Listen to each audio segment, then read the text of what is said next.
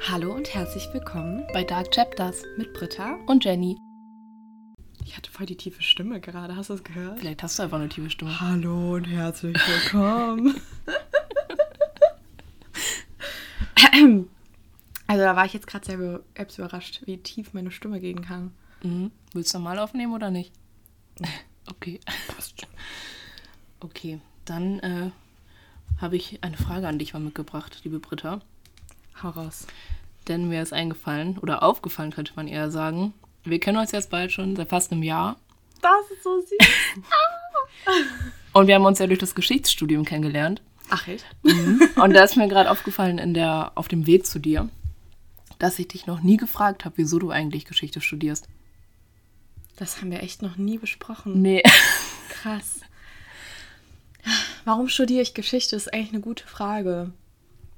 Ähm, ich hatte tatsächlich schon immer einen sehr guten Bezug zur Geschichte. Das war halt auch in meiner Familie immer ein wichtiges Thema. Generell so Kultur und Museumsbesuche und so gehörten eigentlich so bei uns dazu. Und ich hatte halt eigentlich schon immer ein riesengroßes Interesse halt auch einfach. Und ich glaube, es war tatsächlich mein erster Berufswunsch, ähm, was mit Geschichte zu machen. Und ja, zwischendurch hat sich das dann immer mal wieder geändert.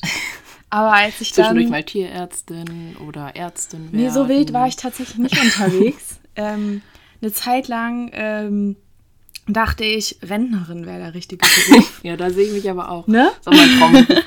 Ich glaube, dass, da bin ich im Kindergarten gefragt worden, äh, was möchtest du mal werden? Und mein Opa ist halt mein großes Vorbild. Und mein Opa sagt immer, er ist Rentner. Also habe ich gesagt im Kindergarten, ich will Rentner werden. Wie süß. Wusste ich nicht damals, dass es kein richtiger Beruf ist.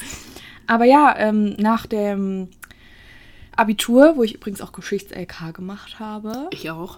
äh, ich noch einen größeren Zugang zur Geschichte gewonnen habe, war es für mich eigentlich die logische Konsequenz, da weiterzumachen, daran anzuknüpfen. Und ja. Ja, bei dir- hier. Hat es bei dir irgendwie einen romantischeren Hintergrund als bei mir?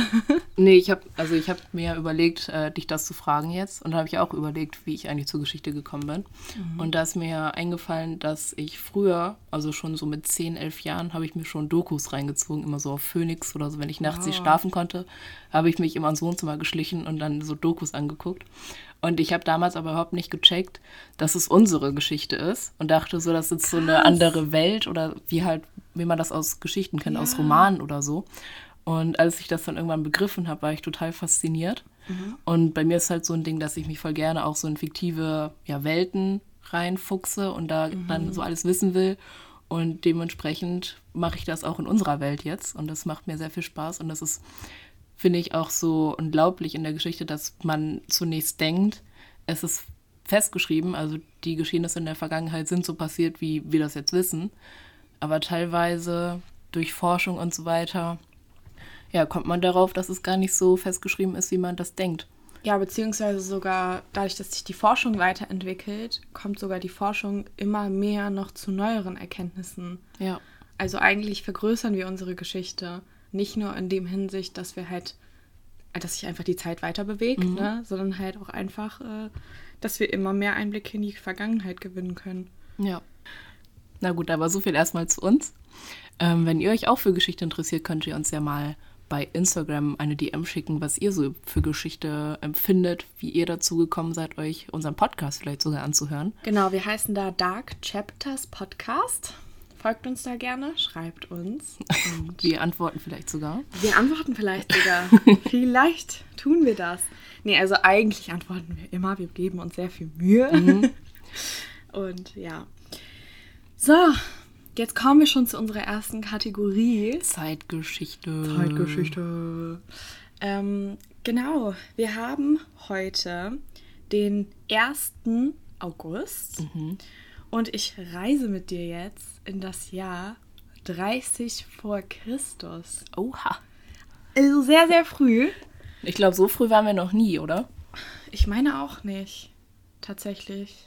Ich glaube, Also meine letzte Zeitgeschichte war ja 325 nach Christus. ich glaube, wir haben tatsächlich noch nie die Christusgrenze überschritten, sozusagen. Die Zeitenwende. die Zeitenwende überschritten. Aber ähm, ja, jetzt heute habe ich mich mal dafür entschieden und mich mal getraut, Oh. Man muss nämlich dazu sagen, äh, Antike ist jetzt nicht so ganz mein Steckenpferd. Ich finde es zwar sau interessant, aber äh, wir haben ja eine Umfrage gemacht auf Instagram und da hatten sich tatsächlich einige speziell gewünscht, dass wir mal mehr zur Antike machen. Und deswegen dachte ich mir so, komm, traust du dich, gehst du mal nach richtig früh. Aber ja, es hat dann halt auch einfach gepasst. Okay, also heute, 1.8. Wir sind aber im Jahr 30 vor Christus. Und angesichts des Einzugs von Octav Octavian in Alexandria tötet sich dessen Gegenspieler Marcus Antonius selbst. Seine Geliebte, Kleopatra, folgt ihm am 12. August in den Tod. Dödem. Dödem. Genau, ähm, das führt dazu, dass Ägypten eine Provinz Roms wird. Aber ähm, ich möchte mit euch jetzt das nochmal ein bisschen genauer erforschen. Was da so passiert was ist. Was da genauso passiert ist, richtig. Und Jenny, jetzt erstmal einfach eine Frage an dich. Weißt du zufällig, wer Octavian ist? Das ist Kaiser Augustus, ähm, quasi der Nachfolger vom Caesar, der uns ja eigentlich allen bekannt sein sollte. Ähm, genau, der ist der erste richtige Kaiser, könnte man sagen, von Rom, oder? Schwierig. Ganz schwierig. Ich erkläre oh. es dir später, wieso. Mhm. Ähm, ja, jetzt erstmal ein paar Randdaten zu Octavian. Ich habe mich tatsächlich entschieden, ihn jetzt Augustus zu nennen. Er wird nämlich, wie Jenny ja gerade richtig gesagt hat, später mal zum Kaiser Augustus. Oha, das passt voll gut. Wegen August. Weil August ist, das ist so krass, ja. Also ich nenne ihn Augustus, weil wir sind halt im 1. August, also ja. passt doch. Und dieser Augustus ist im Jahr 63 vor Christus am 23. September geboren. Mhm. Äh, in einer wohlhabenden, aber nicht sehr vornehmen Familie. Also die Familie hatte viel Geld, aber hatte jetzt irgendwie keinen Titel oder sonst irgendwas. Ähm, und tatsächlich war seine Mutter die Nichte Cäsars. Aha. Also die waren tatsächlich miteinander verwandt. Und deswegen war natürlich auch eigentlich eine politische Karriere schon vorprogrammiert, wenn natürlich Cäsar dein äh, ja, ja warte, Onkel ich glaube Onkel, ne? Ja. Ich muss ganz ehrlich sagen, bei so Familienzusammenstellungen komme ich immer ein bisschen durcheinander. Ich auch. Also Cousine und Onkel kriege ich noch hin, aber ja. was danach kommt, bin ich schon raus. Safe. Vor allem, ähm, meine Mutter hat auch noch ganz viele Cousinen, die teilweise jünger als ich sind. Da komme ich dann auch immer raus, ja. äh, in welcher Beziehung ich zu diesen stehe. Aber egal. 48 vor Christus wurde er dann zum Pontifex gewählt. Und der Pontifex, für die, ähm, die sich noch nicht so viel mit der Antike beschäftigt haben, das kann übersetzt werden mit Oberpriester. Ich wusste ähm, das jetzt auch nicht. In Rom in der Antike. Ja, ähm, ich habe das tatsächlich auch nochmal nachschlagen müssen. Ich hatte, wie gesagt, dieses antike Proseminar. Ich habe es ähm, gerade. Da haben wir auch so politische Stellungen mhm. und so mal durchgesprochen, aber ich konnte es mir jetzt auch nicht merken. Mhm. Also wahrscheinlich der ein oder andere, der vielleicht das äh, Latinum beherrscht, kann sich es vielleicht irgendwie herleiten. Aber ähm, wir sind es nicht. genau, stellt euch einfach einen Oberpriester vor. Und genau dann 46 vor Christus, also zwei Jahre später, holt dann Caesar seinen Großneffen zu sich. Dieser ist nämlich kinderlos. Caesar hatte mhm. keine Kinder. Und ähm, beziehungsweise, vielleicht gab es da doch Kinder. Mhm. Er hatte zumindest keine anerkannten Kinder, sprich eigentlich keinen direkten Nachfolger. Mhm. So, er nimmt sich jetzt auf jeden Fall ähm, seinen Neffen zu sich und ähm, die beiden verstehen sich wirklich sehr, sehr gut. Ähm, er ist so für ihn wie ein zweiter Vater und deswegen beschließt dann Cäsar, ihn zu seinem Haupterben zu machen. Und tatsächlich adoptiert er ihn auch. Leider nur ohne seines Wissens. Ohne wessen Wissens? Augustus. Der wusste das nicht, dass Der er adoptiert wusste nicht, wurde. dass er adoptiert wurde. Und das ist dann halt total verrückt, weil am 15. März 44 vor Christus wird ja dann Cäsar ermordet. Das wäre eigentlich auch schon Stoff für eine Folge. Ist eigentlich auch schon Stoff für eine Folge. Aber er erfährt dann erst von der Adoption. Und das finde ich irgendwie total crazy. Stell dir vor, irgendwer in deiner Familie stirbt und dann steht im Testament, dass er dich adoptiert hat. Crazy, das ist oder? ja ein ganz äh, zufälliger Zufall, könnte man sagen. Okay. dass genau Augustus dann Kaiser wird nach Caesar. Ja. Es ist ja sehr praktisch eigentlich für ihn, oder? Weil dadurch hat er noch mal einen extra Anspruch. Hier, Thema für eine Hausarbeit. Thema für eine Hausarbeit. Tatsächlich ist das der Grund, warum er überhaupt äh, da in die Wahl kommt und warum er dann auch im Endeffekt halt gewinnt, sozusagen, warum er als Alleinerbe auch anerkannt wird, ist halt einfach. Ähm, und da kommen wir jetzt vielleicht auch noch mal zu, zu diesem, er ist der erste König oder Kaiser. der erste Kaiser, oh mein Gott. Er ist der erste Kaiser. Ähm, und zwar habe ich da ein Zitat ähm, gefunden und das fand ich ganz interessant. Und zwar ähm, steht das im Kleinen Pauli. Ah, Für alle, die ihn nicht kennen, das ist eigentlich so das Wörterbuch, wenn es um antike Geschichte geht. Also oder auch der große Pauli. Insgesamt einfach Pauli. der neue Pauli heißt der, glaube Ja. ich. DNP, ja. Ja, genau. Kann ich euch nur empfehlen. Ich habe tatsächlich den kleinen Pauli von meiner Mutter geerbt bekommen. Deswegen Das ähm, ist einfach ein anderer. Flex. Das ist einfach ein anderer Flex, I know. Aber ja, auf jeden Fall möchte ich euch da jetzt ein Zitat draus vorlesen.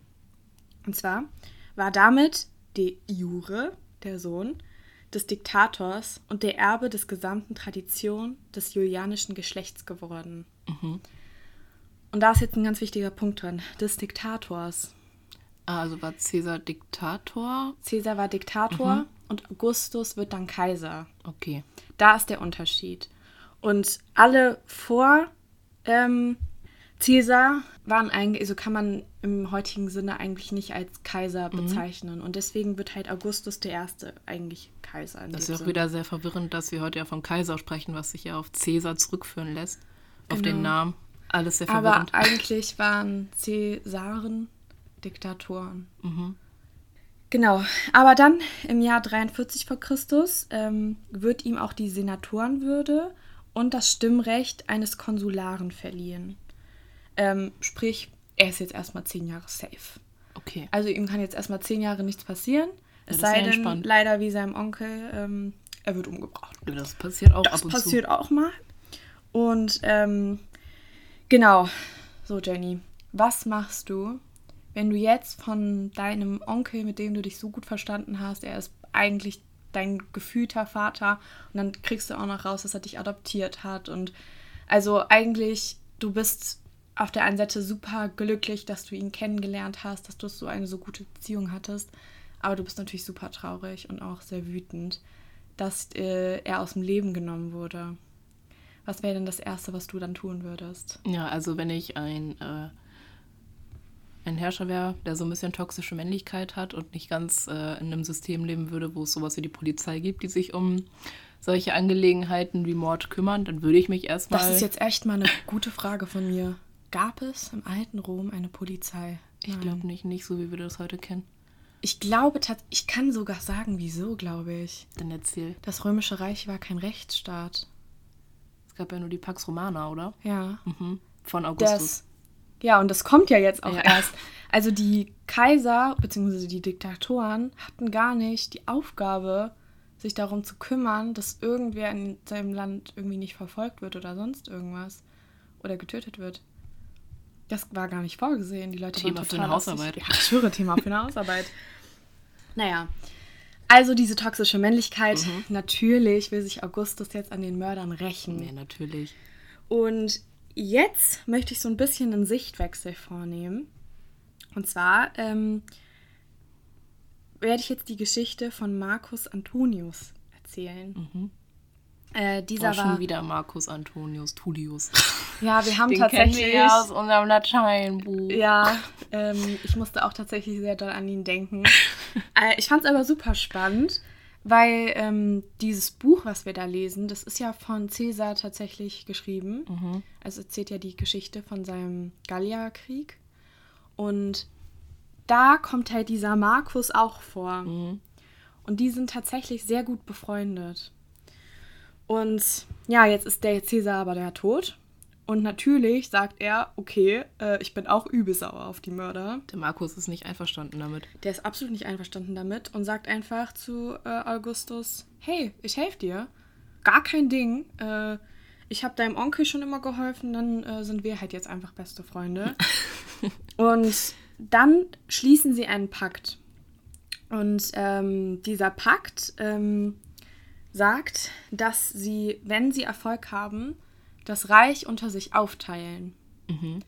Und das ist ja total spannend jetzt. Augustus gehört eigentlich das ganze Reich. Der hat die Senatoren hinter sich. Er hat auch vor Gericht beweisen können, äh, dass das äh, Testament von Caesar gültig ist. Und jetzt sagt er aber, ähm, wenn du mir hilfst, dann teile ich mit dir das Reich. Also eigentlich total untypisch. Sehr suspicious. Sehr suspicious. Und ähm, genau, jetzt erstmal zur Einteilung. Augustus möchte halt den Westen des Reiches, vor allem mit Italien. Das kommt ja dann auch später. Eigentlich kein römisches Reich ohne Italien. Ich glaube, deswegen beansprucht er sich das für sich. Und Antonius bekommt Griechenland, Asien und Ägypten. Und jetzt kommen wir nach Ägypten. Und zwar dadurch reist er halt auch sehr viel nach Ägypten, weil er halt jetzt sozusagen dafür zuständig ist in dem Sinne. Und dort lernt er Kleopatra kennen. Und er findet die auch ganz hot. Er findet die ganz hot. ähm, und vor allem kennt er Kleopatra schon aus den Geschichten von Caesar. Und ich glaube, das ist so eine der mysteriösten Liebesbeziehungen, wo es ganz viel Propaganda und was nicht alles auch gegeben hat. Ähm, aber es wird halt tatsächlich vermutet, dass Caesar und Kleopatra ähm, eine kleine Liebschaft hatten und dass da auch tatsächlich ein Sohn bei rumgekommen ist, sozusagen. Allerdings hat Caesar nie diesen Sohn anerkannt. Und im Endeffekt kann man jetzt auch eigentlich sagen, vielleicht hatten sie eine Liebschaft, das will man gar nicht eigentlich bestreiten, aber wahrscheinlich war es nicht aus Liebe, sondern äh, Kleopatra hatte damals tatsächlich das Problem, dass ihr Bruder den Thron für sich beanspruchen wollte und brauchte halt sozusagen Hilfe, gegen ihren Bruder zu kämpfen. Und da kam natürlich so ein großer Eroberer mit einem großen Heer wie Caesar halt gerade gelegen. Also wahrscheinlich haben die sich eigentlich nie richtig geliebt und das war mehr so Mittel zum Zweck. Genau.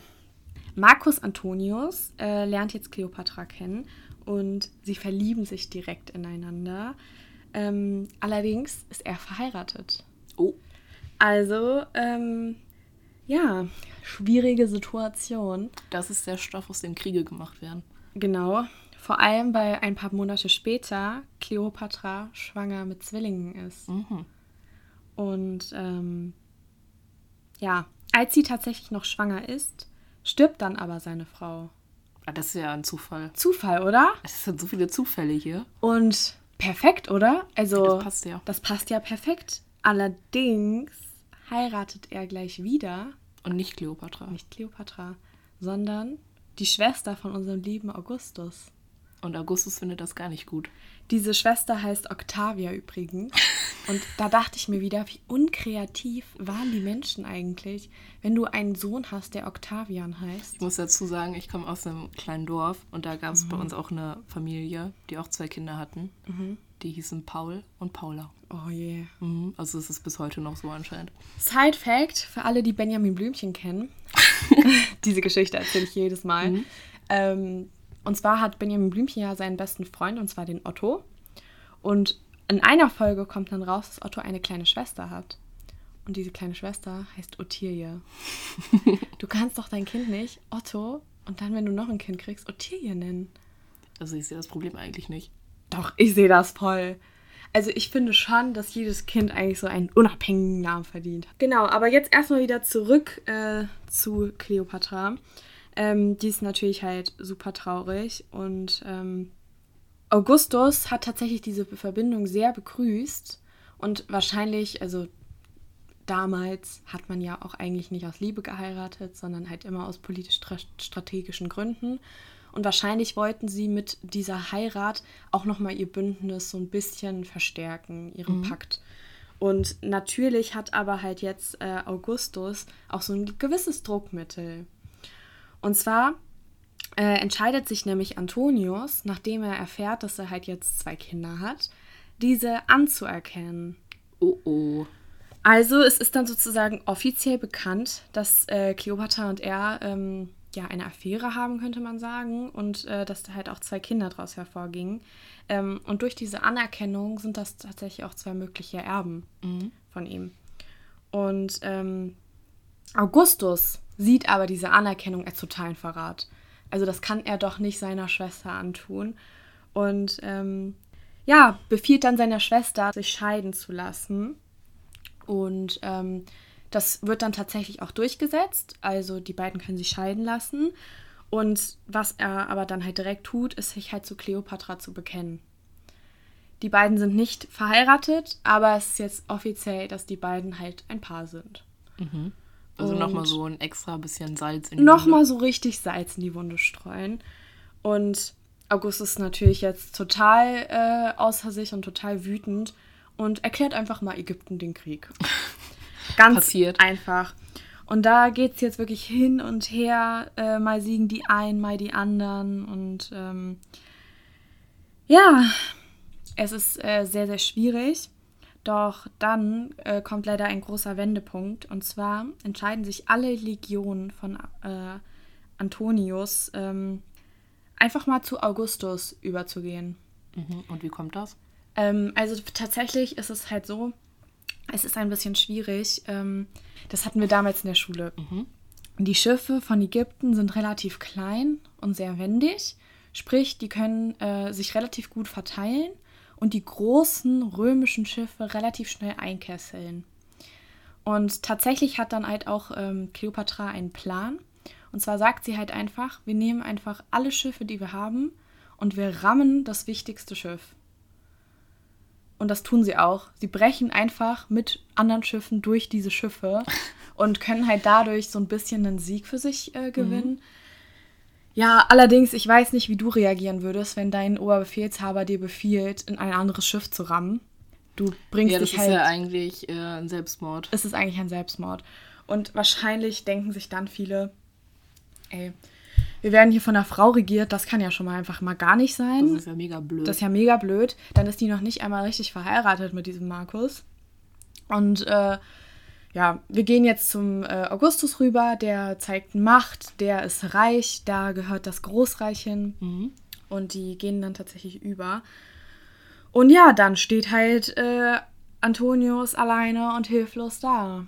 Und was machst du äh, als guter, äh, toxischer Herrscher, wenn du alleine dastehst? Also, ich habe ja auch sehr viele Podcasts gehört, sehr viele True Crime Podcasts. Und wenn Männer, insbesondere Familienväter, denken, dass sie versagen, dann passiert es manchmal, dass sogenannte Familiendramen stattfinden. Also dass der Vater nicht nur sich selbst umbringt, sondern direkt auch die ganze Familie. Mhm. Und sowas würde ich jetzt äh, auch mal vermuten. Nee, erstmal tatsächlich noch nicht. Er denkt sich erstmal, ähm, er ist ja viel größer, viel stärker als der Augustus. Mhm. Also fordert ihr, er ihn zum Zweikampf auf. Problem? Der Augustus will nicht. Ja. Und damit hat es sich erledigt. Ich habe echt so gedacht, boah, wenn man mal so die Top 10 der Fails der Geschichte auch sagen müsste, ich schwöre, ich würde ihn nennen. Toxische Männlichkeit at its best. Also, liebs. also, was erwartet der denn? Und ja, dann kommt halt dieser 1. August, 30 vor Christus. Mhm. Ähm, und Antonius beschließt sich halt, sich selbst umzubringen. Tatsächlich äh, mit dem Wissen, dass seine geliebte Kleopatra bereits schon tot ist. Hm. Also muss er gar nicht hier Femizid begehen, weil hat sie schon selbst gemacht. Sie hat es schon selbst gemacht und ähm, er bringt sich dann in dem Wissen um.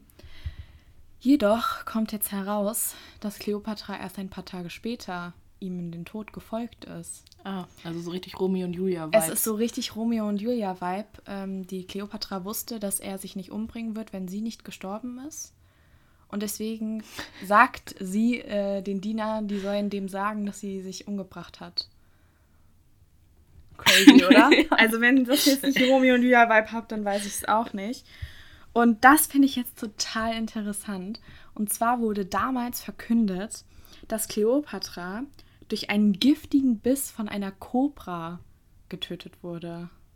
Mhm. Und das hat so ein bisschen so ein Mythologie-Ding. Ähm, die ägyptischen Pharaonen durften tatsächlich, also das war in deren Religion nicht üblich, dass du dich selber umbringst, sondern es war halt üblich, dass du halt durch den Biss einer Schlange stirbst. Und ähm, genau heute kann man allerdings ähm, herausfinden, dass das nicht so war, dass das halt für die Außenwelt so festgehalten wurde, mhm. dass das so propagiert wurde. Ja, nicht nur Kleopatra hat sich doch auch umgebracht, sondern auch irgendwie zwei ihrer Dienerinnen. Ja, das ist irgendwie total verrückt. Und dann so ein Biss einer Schlange, also als ob eine Schlange so viel Gift hat, dass sie direkt drei Menschen umbringen kann. Und vor allem, äh, das ist auch noch ganz wichtig, ähm, Kobras ähm, beißen auch nicht ohne Grund. Mhm. Also du musst die schon erstmal dazu bringen, dich zu beißen. Das ist eine interessante Szene, stelle ich mir gerade irgendwie witzig stell vor. Stelle ich mir sehr witzig vor. Aber es ist halt tatsächlich wahrscheinlicher, dass sie ähm, Gift getrunken haben. Äh, es gab damals schon ja giftige Kräuter, das war mhm. auch schon bekannt, was, was wen umbringt, was am schnellsten geht. Ähm, auch Betäubungsmittel, äh, bestimmte Kräuter, die halt so eine betäubende Wirkung hatten, mhm. äh, gab es schon. Und wahrscheinlich haben halt die Dienerinnen einen Trank gebraut, im Auftrag von Kleopatra. Dann haben die sich den geteilt und getrunken. Und ja, eine sehr traurige Geschichte im Endeffekt, weil mhm. ähm, jetzt äh, ja eigentlich alle tot sind. Ähm, und jetzt möchte ich nochmal zurückkommen zu diesem einen Sohn, der eventuell ja Cäsars Sohn auch sein mhm. könnte. Der heißt übrigens Cäsarion. Also wenn man ein Zeichen setzen möchte, dann. Dann ähm, so doch so. Und ähm, der wird jetzt tatsächlich von Augustus auch getötet. Hä? Das ist eigentlich ein strategischer Schachzug, weil der könnte ja eines Tages probieren, seine Vaterschaft zu also die Vaterschaft mhm. zu Caesar zu beweisen. Und wäre dann halt natürlich eine Gefahr für ihn. Also der ähm, bringt jetzt diesen ähm, Cesario, Caesarion mhm. äh, um. Genau, erstmal als politischen Schachzug, damit der halt gar nicht erst versuchen kann, irgendwie die Vaterschaft zu Caesar zu beweisen und ihm dann halt gefährlich werden konnte. Äh, zum anderen hat ähm, natürlich Kleopatra dadurch auch keinen Erben. Mhm. Diese zwei Zwillinge, von denen ich nämlich auch gesprochen habe, die verschwinden nämlich nach ihrer Geburt auch plötzlich von der Erdoberfläche. Von denen ist nie wieder irgendetwas bekannt. Mhm. Ähm, also, ja. Sehr suspicious wieder. Hat er nicht nur dafür gesorgt, dass äh, sein Ernstfeind und die Königin von Ägypten äh, stirbt, sondern auch die Erben. Und ja, das war meine Zeitgeschichte. Das finde ich aber auch sehr interessant. Ich hätte jetzt irgendwie gedacht, dass Augustus den Ehrenmann-Move macht und den Caesarion adoptiert, so wie das Caesar bei ihm gemacht hat. Ja. Ja. Das wäre natürlich schön gewesen, aber nicht in der Antike. Nee. Aber danke, sehr spannend. Gerne, gerne. Und sehr ausführlich. Ja, das hat jetzt, glaube ich, sehr lang gedauert. Wie viel haben wir? Eine halbe Stunde, ach du Scheiße. Oha, das wird halt eine das lange wird eine Folge. lange Folge. Aber ja, ich hatte das Gefühl, wenn ich das nur so kurz und knackig mache, dass man es dann gar nicht so richtig versteht. Mhm. Und ähm, ja, sind halt auch drei sehr spannende Persönlichkeiten. Das stimmt. Also ich glaube, Platz für fünf Hausarbeiten waren in diesem Thema jetzt schon mhm. drin. Aber jetzt bin ich sehr gespannt auf deinen Fall. Also mein Fall spielt im 15. Jahrhundert in Italien. Also irgendwie haben wir es heute mit Italien. Ja, irgendwie schon. Rom, jetzt hier Italien. Ähm, genau. Weißt du irgendwas über Italien zu um 1500, was da so abging? Ich sage jetzt einfach mal nein. nee, ich muss tatsächlich sagen, da muss ich passen, weil ähm, im, das Mittelalter endet ja ungefähr 1500. Mhm. Und ich weiß, dass halt im Mittelalter zu diesem römischen Reich deutscher Nation Italien, also zumindest Norditalien, noch mit dazugehörte. Mhm. Aber ähm, dann ab 1500, keine Ahnung. Also wir sind ein bisschen vor 1500, um genauer zu sein 1478. Mhm. Ähm, zu dieser Zeit ist Nord- bzw. Reichsitalien, das geht ungefähr bis Rom ähm, zeitweise, ist noch offiziell Teil des Heiligen Römischen Reichs. Ähm, mhm. Also wird offiziell noch von dem Kaiser geleitet. Ähm, aber seit Ludwig dem Bayern, den wir ja schon mal besprochen hatten in einer Zeitgeschichte, ähm, seitdem ja verlieren die Kaiser und Könige immer mehr ja, Lust auf Italien, könnte man sagen. Nochmal als kleine Wiederholung, Ludwig der Bayer war der, mit dem Gegenkönig, oder? Ja, genau. Dieser Gegenkönig, der Karl IV., der ähm, verkaufte sogar teilweise ja, kaiserliche Privilegien an die Städte von Italien. Verkaufte. Ja, Ja, ja. war eine gute äh, Geldinvestitionsidee. Mhm. Also Nord- und Mittelitalien bestand quasi aus mehreren zahlreichen kleinen Städten, ähm, ja, Stadtstaaten könnte man vielleicht auch nennen, um das so ein bisschen ja, einordnen zu können. Heute geht es genauer gesagt um Florenz. Und um Uh. diese Zeit ähm, bestand ein Pakt zwischen Florenz, Mailand und Venedig. Ich glaube, ich weiß, worauf du hinaus willst. Sag. Hat dein Fall mit den, Med wie heißen die? Medivici oder so zu tun? Ja, Medici heißen die. Medici? Boah, bin ich gut! Wie witzig, ey. Ich hatte das auch überlegt zu nehmen. Ey, stell dir mal vor, wir hätten jetzt den gleichen Fall vorbereitet. Wie witzig. Ja. das wäre jetzt blöd gewesen, aber gut, dass es nicht Sorry. hast. Genau, also es besteht eine, ein Verbund zwischen Florenz, Mailand und Venedig und zeitweise auch mit dem Papst. Der Papst hatte damals eigene Lehen, also eigenes Land, was er verleihen konnte an andere Kirchenbeamte. Genau, das Ganze geht zurück auf die konstantinische Schenkung, was sich ja später als Fälschung rausstellte, dass Konstantin der Große eben dem Papst damals Land geschenkt hätte. Und darauf geht dieser Anspruch eben immer noch zurück. So viel erstmal zu Italien. Also, wir haben jetzt äh, Stadtstaaten vor uns. Okay. Also so ungefähr, damit man sich das vorstellen kann, wie das damals aufgebaut war. Also Reichsitalien war kein einheitliches Land, das unter einem Herrscher stand, sondern die Städte verwalteten sich eigentlich einzeln und aber nicht nur die Stadt selbst, sondern teilweise auch die umliegenden Gebiete. Und unter diesen Städten gab es halt immer wieder Konflikte, Kriege, eigentlich immer Stress. So, ich hole jetzt mal mein Beziehungsdiagramm raus, was ich heute vorbereitet habe. Oh mein Gott, wie schön. Aber ich lieb's. Ich so zu dir, mach mal ein Beziehungsdiagramm. Das finde ich immer ganz hilfreich. Beziehungsdiagramm so. Mega cool. Also wie gesagt, wir sind jetzt in Florenz und ich möchte mal kurz erklären, wie damals die Herrschaft in Florenz aufgebaut war. Also das System nennt man Oligarchie, also dass reiche Männer mit sehr viel Geld eben die Stadt beherrschten eigentlich. Genau. Die wichtigste Institution waren damals die sogenannten Signora, Signoria, keine Ahnung, wie man das ausspricht. Ist tut mir nicht leid. auch ein Kirchenlied? Das kann sein. genau, das war eine Versammlung aus neun gewählten Beamten, die von sieben sogenannten Priori beraten wurden. Also das war Sorry, ich habe jetzt dieses Lied im Kopf. auch gut. ähm, also es war halt sowas Gewähltes ähm, und die Reichen haben eben geherrscht damals. Jetzt möchte ich dir eine... Ganz kurz, das ist ja total faszinierend eigentlich. Das ist ja ähnlich zu dem, wie unsere heutige Gesellschaft aufgebaut ist. Es geht nicht darum, dass du irgendwie zu einer wichtigen Familie gehörst oder so, sondern es geht darum, dass deine Familie einfach Geld hat. Mhm. Und wenn du Geld hast, kannst du aufsteigen. Ja, Interessant, okay. genau. Jetzt möchte ich dir eine ganz berühmte Familie aus Florenz vorstellen. Und zwar die Medici. Uh. So erstmal ein bisschen zur Geschichte der Medici. Ähm, es ist belegt, dass es schon Vorfahren von ihnen gab aus dem 12. Jahrhundert. Wow. Und im 13. Jahrhundert ähm, traten sie einer der größten Gilden in Florenz bei, die sich mit ähm, Stoffen beschäftigten. Also Gilden waren einfach Zusammenschlüsse von Kaufleuten, Ah, okay. die eben dann ihre Interessen durchsetzen konnten. Also dass sich verschiedene Menschen zusammenschließen, weil sie eben zusammen mehr Macht haben als Einzelne. Also einfach ein Verbund der Kaufmänner. Genau. Okay.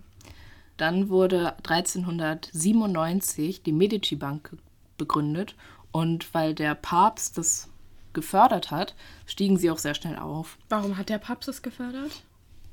Ist nicht bekannt. Ist nicht so bekannt. Also habe ich jetzt nicht rausgefunden.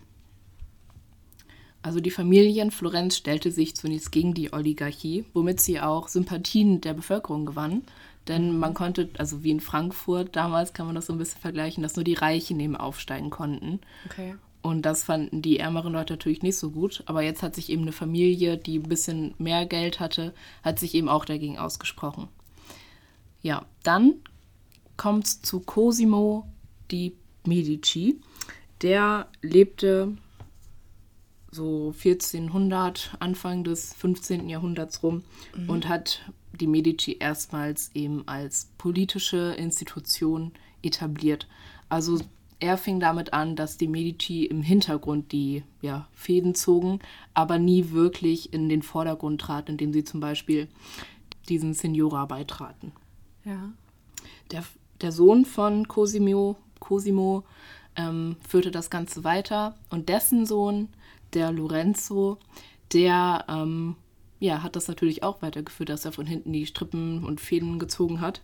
Aber er unterscheidet sich ein bisschen von seinen Vorgängern, denn ähm, Cosimo und ja, der Vater von Lorenzo, die wollten bescheiden und volksnah auftreten, aber Lorenzo ja, hat sich jetzt ein bisschen herauskristallisiert als eben sehr reichen Menschen in Florenz. Er trat ja nicht mehr so bescheiden auf, wie das seine Vorfahren gemacht haben und hat auch eben sehr viele bekannte Künstler unterstützt, wie zum Beispiel Da Vinci, den kennst du ja wahrscheinlich, Ja. oder auch Botticelli, der hat eben Kunstwerke gestiftet und auch Florenz damit zur wichtigsten Stadt der Künste gemacht. Also es war wirklich ein Zentrum, das eigentlich nur durch Lorenzo so werden konnte. Oh, wow. Und Lorenzos Einfluss war auch sehr durch seine breit vernetzten Geldgeschäfte ziemlich groß. Er hatte nämlich auch Männer aus niedrigeren Ständen mit in seine ja, Institutionen, Medici, reingenommen, die eben ja, Vermittler waren. Und so waren wirklich, ganz Florenz war eigentlich dem Medici so ein bisschen verfallen. Die haben nicht nur dafür gesorgt, dass Florenz so eine unglaubliche ja, Bedeutung hatte, sondern eben auch, sie waren mit eingebunden in die Geschäfte der Medici. Und das ist natürlich auch so ein kleiner Unterschied zu dem Rest von Florenz, denn die haben sich immer so ein bisschen abgehoben und zwar macht Lorenzo das jetzt auch ein bisschen, aber er hat eben auch die niedrigeren Stände mit eingebunden in seine Geschäfte. Jetzt möchte ich dir aber noch eine andere Familie vorstellen, und zwar die Pazzi-Familie. Die Pazzi. Ja, die waren auch ähm, Bankiers und auch eine sehr alte Florentiner Familie. Deren Ursprünge gehen auch ungefähr aufs 11., 12. Jahrhundert zurück. Oh, wow. Genau, sie gehörten eben wie die Medici zur Oligarchie, die die Stadt beherrschten, aber auch eher nur so im Hintergrund. Jetzt denkt man, das ist vielleicht ja Potenzial für Konflikte, aber ähm, die Medici und die Pazzi haben sich eben darum gekümmert, dass es nicht zu Konflikten kommt. Man sagt ja, ähm, halte deinen Feind näher als deine Freunde oder so. Ich glaube, ähm, ja, es ist schon richtig. Ähm, Genau, und so wurde das eben gemacht. Unter anderem durch Hochzeiten wurden die Familien jetzt miteinander ich verbunden. sei deinen Freunden nah, aber deinen Feinden näher. Genau. So. Sehr gut. Wahrscheinlich ist es jetzt immer noch komplett falsch, aber egal. Ja, Sprichwörter können wir. Ja, definitiv. Genau, also unter, durch Heirat waren die verbunden, ähm, hatten aber auch an sich ein gutes Verhältnis. Der Boss der Pazis hat auch seine Neffen dazu angehalten, ähm, sich mit den Medici gut zu stellen und sich auch mit denen zu befreunden, um eben ja, Konflikte zu vermeiden, um, damit die auch zusammenarbeiten können und dann Florenz äh, insgesamt einfach florieren kann. Aber Lorenzo, ähm, der schießt ein bisschen übers Ziel hinaus, der mischt sich zu sehr in die Politik ein. Für das Verständnis der Pazzi zum Beispiel. Ähm, so verhindert er zum Beispiel, ähm, ja, dass nach einer Hochzeit ähm, der Pazzi mit einer anderen reichen Familie, dass die Tochter davon das, die Mitgift nicht bekommt, also dass die auch nicht erben darf. Und so geht den Pazis ein riesiges Vermögen durch die Lappen. Und das Okay. finden die schon mal gar nicht gut. Ja, verständlich. Dann möchte ich dir jetzt noch eine Person vorstellen, die mit in diesen ganzen ja, Verstrickungen mit drin ist. Und zwar Papst Sixtus IV. Sixtus, der Vierte. Ja, es ist ein bisschen verwirrend, dass er nicht einfach der Sechste ist. Ja. Also Päpste waren damals, das muss man vielleicht noch dazu sagen, nicht einfache bescheidene Kirchenmänner, die sich nur auf ihr Amt ja, stützten und eigentlich religiös unterwegs waren und im geistlichen Sinne ähm, ja, arbeiteten, sondern sie hatten eben auch, und besonders der Papst Sixtus, die hatten ein besonderes Expansionsstreben. Ich hatte ja gerade schon mal die konstantinische Schenkung erwähnt, die stellte sich ja eben auch als Fälschung heraus, damit eben ja der Kirchenstaat auch Anspruch auf Land hat. Und der Papst Sixtus, der ja, hat das mal auf ein ganz anderes Level getri getrieben. Also Kirchenmänner sind meistens nicht so kirchlich und ja, wie nennt man das? Ähm, der, der vorgibt, am gläubigsten zu sein, ist eigentlich der Ungläubigste. Also derjenige, der sich eigentlich am wenigsten an die gläubigen Regeln hält. Ja, so viele hohe Kirchenmänner sind ja meistens nicht so bescheiden. Ähm, mir ist da auch Thebats van Elst eingefallen mit ja. seiner goldenen Badewanne. Das war ja auch erst vor oh, ein paar Jahren. Alter, ja, stimmt. Generell, so, die haben teilweise Häuser mhm. aus einfach Kirchengeldern äh, gebaut. Ja, auch wenn ich mir Kirchen angucke, da ist so viel Gold. Ja. Das muss ja irgendwo, irgendwo muss das Geld ja herkommen. Ja. Genau, und dieser Papst Sixtus, ähm, der hatte eine ja, enge Verbindung zu den Medici. Was denn? Der wievielte war es nochmal, Papst? Der vierte. Der vierte. genau, also die Medici waren dem Papst sehr verbunden, denn sie waren die Hauptgeldgeber des Papstes und hatten zunächst auch ein sehr gutes Verhältnis zu dem Papst Sixtus. Aber Sixtus hatte einen Neffen, der ähm, ja sein Lieblingsneffe war, könnte man sagen. Also ich finde es auch schon wieder sehr suspicious, mhm. dieser Lieblingsneffe. Lieblingsneffe. Mhm. Und Päpste durften ja eigentlich keine Kinder haben, aber. Einen Lieblingsneffen haben? Mhm, deswegen finde ich es ein bisschen suspicious. Genau, ähm, und dieser Neffe hatte einen äußerst ausschweifenden Lebensstil und hinterließ auch sehr hohe Schulden, was zwischen, also schon zu Spannungen zwischen dem Papst und dem Medici führte, denn mhm. die mussten für diese Schulden aufkommen. Krass. Ja, und dann schießt der Papst auch ein bisschen übers Ziel hinaus, könnte man sagen. Mhm. Denn ähm, er will seinem Sohn eine Stadt schenken, könnte man sagen. Und zwar geht es um die Stadt Imola. Ja, würde ich auch wollen. Mhm. Das war damals ein kirchliches Lehen. Und wenn man dieses Lehen hatte, also das einem vom Papst gegeben wurde, erhielt man gleichzeitig auch einen Titel. Und deswegen dachte der Papst, will er das seinem Neffen geben. Ähm, Problem war, das gehörte eigentlich Mailand, das wusste der Papst aber irgendwie nicht aus irgendeinem Grund. Aber Mailand war bereit, das für 40.000 Dukaten zu verkaufen. Günstig. Günstig, kein Problem für sie. Und das sollte natürlich die Medici Bank bezahlen. Aber die haben das nicht eingesehen, denn Imola war relativ nah auch an Florenz dran.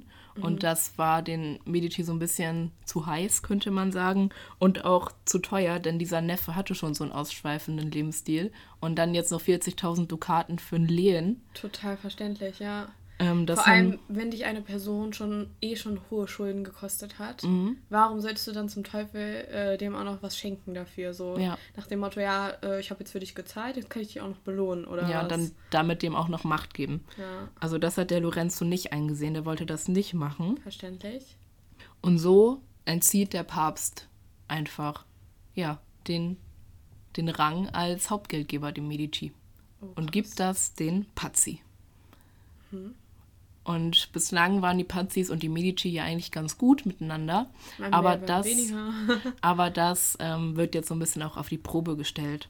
Okay. Genau, und wie sehr das auf die Probe gestellt wurde, das erzähle ich dir jetzt. Denn wir haben jetzt den 26. April 1478. Es ist Ostern, Ostermontag und im Dom von Florenz, ähm, Florenz hatte wirklich einen Dom, denn da war ein Bischofssitz in Florenz.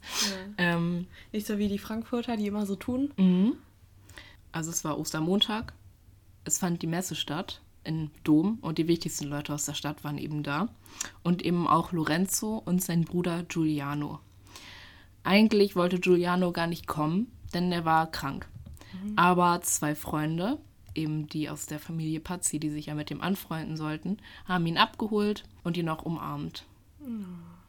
Ja, aber sie haben ihn nicht ohne Grund umarmt, denn sie haben ausgetestet, ob er eine Schutzweste trägt. Oh, ich, ich vermute Böses. Mhm.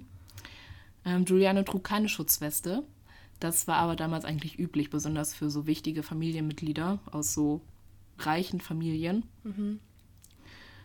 Vor allem, wenn man ja auch in die Kirche geht. Also muss man ja jetzt auch einfach mal sagen, klar, natürlich, wenn ich jetzt irgendwie eine große Reise vor mir habe oder so, vielleicht ziehe ich mir dann doch was mhm. an, was mich schützt, aber um in die Kirche zu gehen an Ostermontag. Ja, so das äh, Ostern. Ostern ist ja so das wichtigste Fest und Ereignis der Christen. Eben, also da würde ich ja absolut auch nichts Böses vermuten. So. Einer der Gäste im Dom war auch der Erzbischof von Pisa. Und als die Glocken läuten, verlässt der Erzbischof von Pisa die Kirche. Denn vor Florenz stehen Truppen, die für eine Belagerung bereit sind. Oh. Und während der Erzbischof von Pisa die Kirche verlässt, stürzen sich vier Männer auf Lorenzo und Giuliano. Lorenzo wird schwer verletzt, er kann sich aber noch in die Sakristei des Doms retten. Dort wird ihm sofort die Wunde ausgesaugt, um mögliches Gift zu entfernen, und er überlebt das Ganze am Ende. Ja, ich glaube, das ist ganz wichtig zu erwähnen. Ähm, damals wurden die Leute nicht nur abgestochen, sondern die Klingen wurden vorher in Gift getaucht, mhm. damit äh, selbst wenn die Person irgendwie es schafft, äh, das ja, die Mordwaffe sozusagen rauszuziehen, dann ist halt schon das Gift im Organismus mhm. und äh, zirkuliert im Körper und es ist eigentlich safe, dass die Person stirbt. Ja. Aber er überlebt das Ganze trotzdem. Giuliano, sein Bruder, hingegen schafft es nicht. Oh er wird von 19 Messerstichen getroffen. Und von wem? Von seinem guten Freund Francesco Di Pazzi. Das ist so traurig. Ey. Der ihn vor ein paar Stunden oder Minuten noch umarmte. Ich glaube, das ist so ein klassischer Moment von, wer ist immer besser im Bett geblieben, ne? Ja. Wenn du dir denkst, in der Uni sitzt man, wieso bin ich hier? Warum bin ich nicht im Bett geblieben? Ja. Ich hätte mir das alles ersparen können, ja. Ja, das hat sich der Giuliano da wahrscheinlich auch gedacht. Oder halt nicht mehr gedacht, ne? Mhm. Genau, die anderen drei waren Bernardo Bandini Baroncelli. Ey, diese Namen. also Triple B würde ich ihn jetzt mal taufen. Er war Angestellter der Pazzi. Mhm.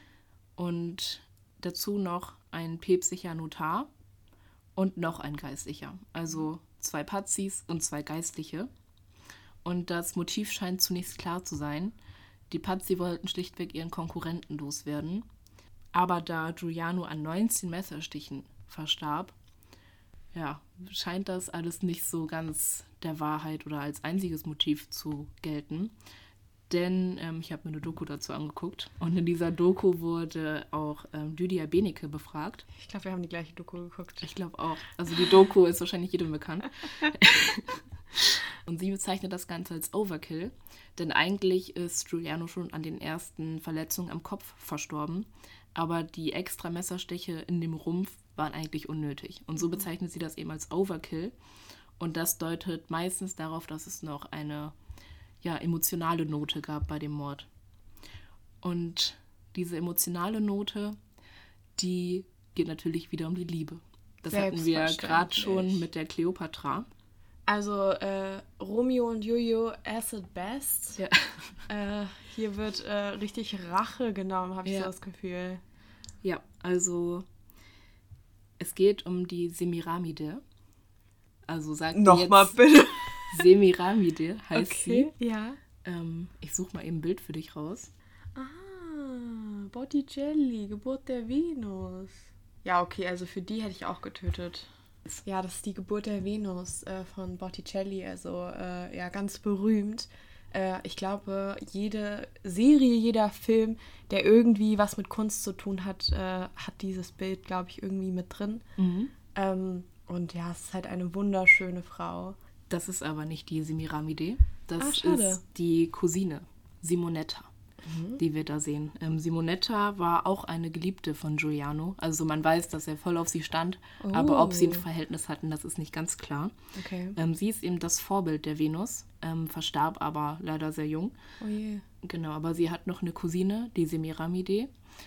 Vermutlich war sie auch etwa gleich schön. Ähm, und nicht nur Giuliano fand sie ganz attraktiv, sondern eben auch Francesco di Pazzi. Verständlich, also ich finde sie ja auch sehr attraktiv. Und so könnte man vielleicht denken, ist das auch ein Motiv gewesen. Bestimmt.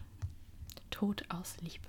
Genau. Ähm, aber ich möchte jetzt noch mal kurz was zu dem Erzbischof von Pisa erzählen, denn der war ja auch damit drin involviert. Der wird eigentlich äh, von den Pazzi finanziert. Seine ganze kirchliche Karriere wird von den Pazzi ja bezahlt. Er war wohl auch mit denen verwandt und er war auch der Finanzberater von Papst Sixtus. Mhm. Also wenn Papst Sixtus überlegt, wen nimmt er als Hauptgeldgeber, dann hat der wahrscheinlich gesagt, vergiss mal die Medici, nimm die Pazzi, war ja auch seine eigene Familie. Ja.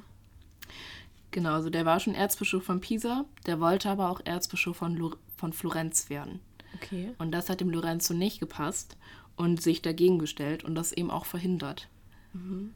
Also ein weiteres Motiv für eben ja, diesen Mordanschlag. Und so konnte Papst Sixtus seine Expansionspolitik nicht nach Florenz ausweiten. Okay. Jetzt ist das Ganze aber im Dom passiert. Und wie es weitergeht, finde ich sehr interessant, denn es waren ja nicht nur Pazzi und Medici in der Kirche, sondern eben auch andere Florentiner. Ja. Und ich hatte ja gerade schon erwähnt, dass die Florentiner sehr angetan von den, Medici, von den Medici waren. Genau, und so nach dem Attentat ist die Maße eigentlich nicht mehr zu halten. Sie gehen sofort auf die Pazzi los. Francesco di Pazzi wird aus dem Fenster gestoßen und Oh. nackt durch die Stadt geschleift. Der Erzbischof von Pisa ist während das Ganze passiert auf dem Weg zum ja, Stadtregierungspalast, wo gleichzeitig ein Staatsstreich stattfinden sollte. Aber die Florentiner stürzen sich auf ihn und können das Ganze noch verhindern. Oh. Ähm, er wird hingerichtet, sowie die zwei Geistlichen, die ja auch an dem Attentat be beteiligt waren. Und diese Personen eben, die jetzt bereits tot sind, die werden an den Regierungspalast aufgehängt. Boah, also das italienische Temperament mal wieder Mhm. as it best. Ich hatte ja aber noch erzählt, dass Triple B auch mit, auch mit verantwortlich war. Der konnte zunächst aber fliehen, aber wurde dann in Konstantinopel gefasst und ausgeliefert. Und dann wurde er auch eben an diesen Palast gehängt. Wie ist er jetzt nach Konstantinopel gekommen? Einfach geflohen, ah krass, okay. Ja, also der konnte sich dann auch irgendwie rauswinden. Der Papst und sein Neffe sind aber davon gekommen. Zunächst. Später beginnt ein Krieg zwischen dem Papst und den Florentiner Medici. Ähm, genau, und später wird aber noch ein Frieden geschlossen. Also so könnte man jetzt das Ende bezeichnen. Also die Florentiner haben sich für ihre Lieblingsfamilie, den Medici, eingesetzt und konnten so auch die Pazzi aus der Stadt vertreiben. Also die waren, wollten gar nicht mehr gesehen werden in der Stadt. Und so ja, wurde ein klarer Verlierer eben Oh krass, aus ja. der ganzen Sache geboren. Aber eigentlich voll schön, weil die haben ja tatsächlich auch einen Menschen umgebracht, so, ne? Also eigentlich ja, Voll schön. ja, nee, nicht schön. aber auf der einen Seite halt eigentlich schön, dass halt auch mal die, die halt wirklich was falsch gemacht haben, was moralisch nicht korrekt ist, dass die halt auch mal bestraft werden. So jetzt klar, natürlich in dem Ummaß äh, ist es natürlich echt heftig, wenn da die Leute aufgehängt, getötet und was nicht alles werden. Mhm. Aber interessant. Ja, aber das war noch nicht das Ende. Denn ähm, kennst du die Sixtinische Kapelle im, in Rom? Hast du schon mal von der gehört? Kennen ist übertrieben, ja. Ähm, ich glaube, die kommt auch eigentlich immer in den Nachrichten, wenn es irgendwie um Rom geht oder so. Also, wenn ich es richtig verstanden habe, wird da der Papst gewählt. Und gebaut wurde die eben von dem Papst Sixtus IV., um den, um den es ja hier die ganze Zeit geht. Und eigentlich gab es, ähm, ja, wenn man in die Kapelle reingeht, an der anderen Ende, am anderen Ende der, des Raums, an der Wand, war ein Gemälde, wo er auch mit drin war. Aber ein späterer Papst, der Papst Clemens, hat das entfernen lassen und übermalen lassen. Okay. Weißt du wieso? Nee. Papst Clemens war der Sohn von Giuliano de Medici. Also ein unehelicher Sohn. Schwierig. Und der wurde auch erst einen Monat nachdem sein Vater eben ermordet wurde, geboren. Aber das ist sozusagen die letzte Rache. Stimmt, du hast doch erzählt, dass er irgendwie eine Affäre hatte, oder? Ist das die Mutter? Haben wir Nee. jetzt die Affäre aufgedeckt? Ah, nee, das war der Bruder, ne? Alter, da sind jetzt hier zu viele die Medicis und was das ist sehr alles. kompliziert alles. Jetzt verstehe ich dein Problem, was du mir schon im Vorhinein erklärt hast, dass Also es habe viele hier, auch- Personen ich sind. hab ja auch mein Beziehungsdiagramm, es ist so kompliziert. Ähm, ja, das hätten wir vielleicht im Vorhinein sagen sollen. Also ich werde das nochmal schön machen und dann werden wir das auch auf Instagram posten. Dark Chapters Dark Podcast. Chapters Podcast. Ähm, ja. Was ist so dein Fazit? Krass. Krass, krass, krass. Also diese Folge ist irgendwie total von Italien geprägt, total Romeo und Julia-like. Ja. Also total crazy. Ähm, und ja, eigentlich habe ich ja schon ein bisschen mein Fazit vorweggenommen. Äh, ich finde es total interessant, das passiert ja leider sehr selten in der Geschichte, dass Personen, die andere Personen getötet haben, auch tatsächlich dann dafür bestraft werden in dem Sinne. Aber ich finde es schon ein bisschen übertrieben, dass dann da die halbe Familie aufgehängt und umgebracht wurde. Das ist schon ein bisschen krass. Ja, es wurde nicht die halbe Familie umgebracht, sondern die, die dafür verantwortlich gemacht wurden. Ähm, also klar. Ja gut, die halbe Familie war halt also halt dran beteiligt. Die, die Florentiner, die konnten sich nicht mehr halten und ähm, haben auch mögliche Verschwörer direkt mit umgebracht. Ja, klar. Ähm, der Lorenzo meinte auch, das sollen die bitte lassen, aber das haben die nicht gelassen, sondern sind halt weiter da durchgedreht. Krass, ähm, genau, die Pazzi wurden eben verbannt aus Florenz, weil man das mhm. eben nicht mhm. fassen konnte. Man muss eben auch bedenken, wie gesagt, wir sind am Ostermontag, wichtigster Feiertag der Christen. Ja. Wir sind im Dom heiliger Ort. Also eigentlich ist wahrscheinlich ganz Florenz in dieser Kirche. Ja. In diesem Dom. Ja, vermutlich oder davor. Und alle ja. sind Zeugen davon, wie das gerade passiert. Ja. Und man ist eben im Dom, der heiligste Ort der Stadt eigentlich. Und da werden dann die Lieblingsbrüder der ganzen mhm. Stadt ermordet. Eigentlich total schockierend, dass du an einem Ort umgebracht wirst, wo du dich eigentlich am sichersten fühlst. Mhm. An einem Tag an dem du eigentlich nichts Böses denkst. Ja, an einem Tag, wo du mal deine Schutzweste nicht anziehst. Wie gesagt, also ich hätte ihm empfohlen, einfach im Bett zu bleiben. Ja. Ich glaube, das wäre die bessere Wahl gewesen. Also Leute, wenn ihr euch unsicher seid, bleibt, bleibt im einfach im Bett. Also meine Mama sagt immer, man kann dann auch, selbst wenn man im Bett bleibt, von der Decke erschlagen werden. Aber bleibt einfach im Bett, Leute. Im Bett. Schlafen ist wichtig, schlafen ist gut. Mhm. Das war noch ein gutes Wort zum Schluss. Finde ich auch dann bedanken wir uns, dass ihr, euch, dass ihr uns zugehört habt. Ja, vor allem bei dieser, ich glaube, sehr relativ langen Folge vom mhm. Gefühl her. Aber äh, ja, mal etwas äh, aus der Antike und der Neuzeit. Der Mittelalter, Neuzeit? Ja, gut. Umbruchzeit. Umbruchzeit. Äh, wir hoffen auf jeden Fall, es hat euch gefallen und wir wünschen euch jetzt noch einen schönen Abend. Tag, Vormittag, Mittag, Morgen, Abend, Nacht. Nacht. Egal wann ihr es hört. Und ja, wir würden uns sehr über Feedback freuen. Mhm. Ähm, und ja, dann bis zum nächsten Mal. Bis zum nächsten Mal. Ciao. Ciao.